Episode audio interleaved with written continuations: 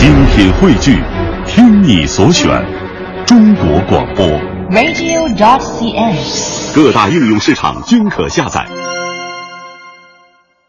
呃，七十年前，秘密医学实验真相大白，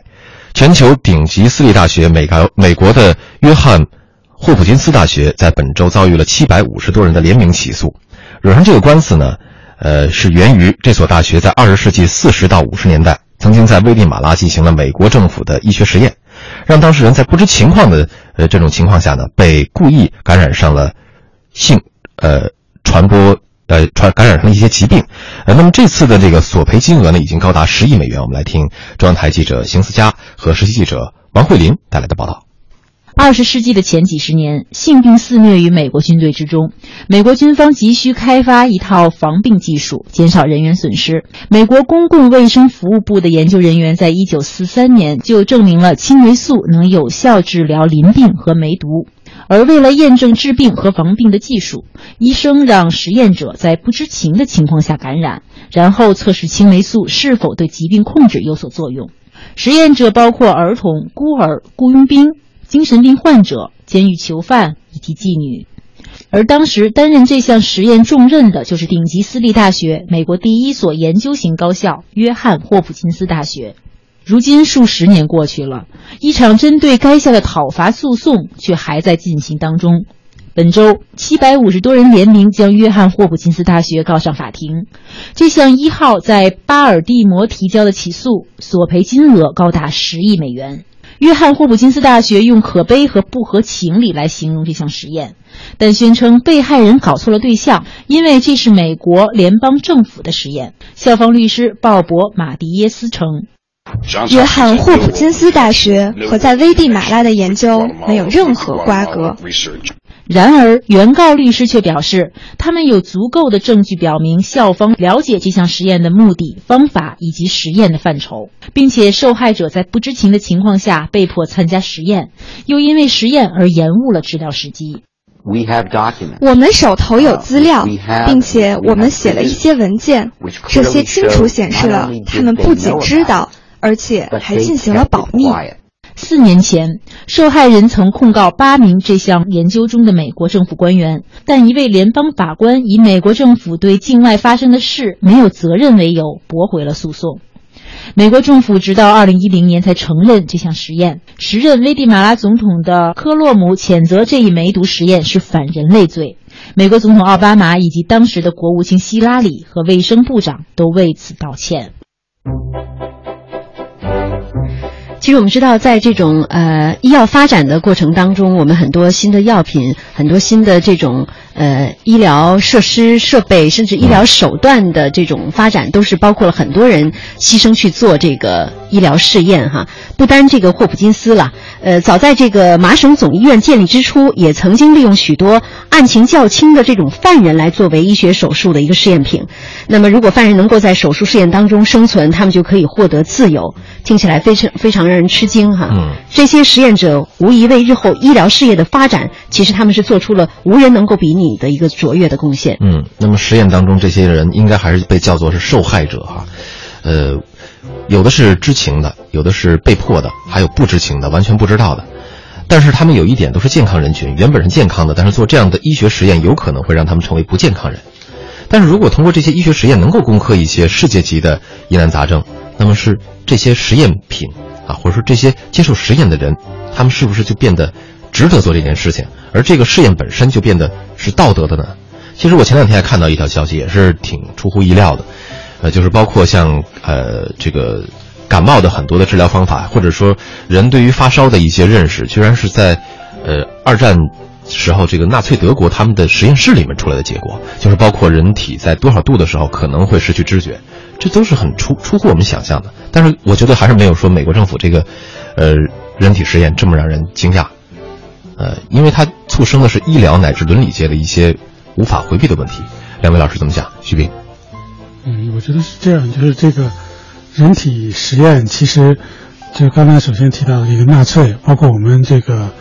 抗日战争时候，就是日本的那个七三幺部队，嗯，嗯、呃，就是他为什么会受到谴责？因为他就是不把人当人，也包括就是说，甚至即使是纳粹或者日本人这么残忍的人，他也对于直接在人身上做这样的实验，他心里也是有障碍的。所以呢，他们采取的方法是什么？就是比如日本就把那个就是做实验的人叫马路达，就好像是叫什么原木。就你，我不把你当人，首先不把你当人，这样我在做的时候，我的心理障碍会少一些。那纳粹当然他是不把犹太人或者那些吉普赛人当人的，他不认为他们是这个，就是所谓的正常人，或者说认为他们是劣等民族，所以他才会把他们来做实验。也就是说，在人体身上做实验，这个是，呃，在所有的民族、所有的文明当中，都认为是这个不能接受的，这是一个底线。但是呢。呃，不是说绝对的不能，就是说，比如说，一个是有些，这个不会造成这种所谓永久性的伤害，呃，有些疫苗，比如它管用不管用，它不管用最多就是因为它好像都灭活的吧，呃，不管用最多就是没有用，管用可能就是过几年就能看出来，或者一些可以这个恢复的一些伤害，当然也包括我们知道，这个有很多医生在自己身上做实验。但最早的是我们的中国人的祖先神农氏，这个叫日常七十二草，其实这个就最后是什么喝了茶，这个才把这个毒给解了。就他其实就说白了就是拿自己做实验，因为你拿别人做实验不合适啊。但是他自己自我奉献，这个是可以的。这个美国好像不光是干过这事儿，好像据说还有一些。当然，这是揭露出来，就是可能有一些核试验，就他在某一个地区，比如说搞这个核爆炸，但其实在这个安全接触的安全距离以内，就有一些士兵是故意的，就是不告知他们，嗯，然后呢，又是不在之后对做一些这个跟踪测试，呃，当然就是所以现在就是几乎所有的这个实验都是拿这个，呃。就是灵长类嘛，就是比如说，当然有的是小白鼠啊，或者兔子呀、狗啊，当然最接近人类的可能就是比如说猩猩啊、黑猩猩或者猴子这样的，包括上太空也是这个猴子上太空给给我们先做先驱吧。从不管怎么说，我是觉得这个其实没有什么，就刚才说到说是一种什么什么，好像是一个矛盾啊，或者是一个这个大家争议啊，我觉得这个没什么争议的，在。这个第一，在不知情的情况下，就对方不同意，那人家做实验，这个是绝对违背文明底线的。第二呢，即使是对方同意，也得是，呃，某些类型的，比如说，就像我刚才说的，某些疫苗或者某些这个药物，包括前两年咱们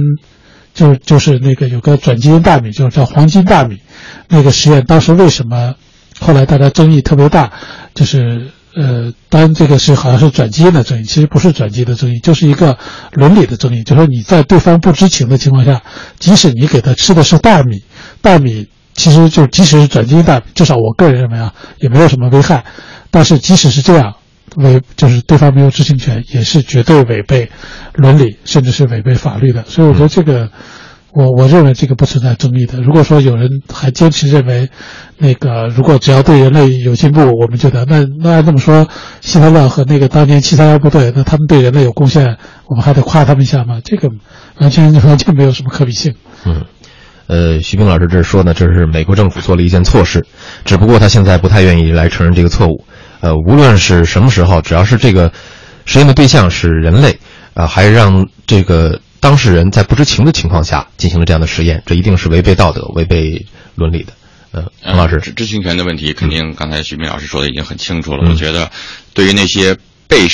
被迫的做实验者，对这个人类的这个包括医疗做出的贡献，那是。应该应得的，但是这是被动的，嗯，呃，不能因为呃给他们一个这么好的一个说做所谓做出贡献，然后就这件事情变成就是合法的。就像徐老师刚才说的那个，这个陈东市他拿自己做实验的话，这是可以来歌颂的啊。这这因为你首先你是自愿的，有一个知情权的问题，这是一个首要问题。其实说到像呃约翰霍普金斯大学，应该是在美国非常受尊重的一个大学。那么在这之前为什么出这呃出现这种事情？实际上我们知道，其实美国的很多的知名大学，它的一些研究项目。要么是受政府的委派，要么是一些企业的委派。我们知道，特别一些私立大学，它为什么那么有钱？除了有很多的校友捐赠以外，它有一些这个有一些项目是有一些公司给了很大的经费让他们去做，就是教教学和研究是呃相统一的。所以在这个问题上呢，我们看到就这个案件本身来说，如果这件事情有政府的身影的话。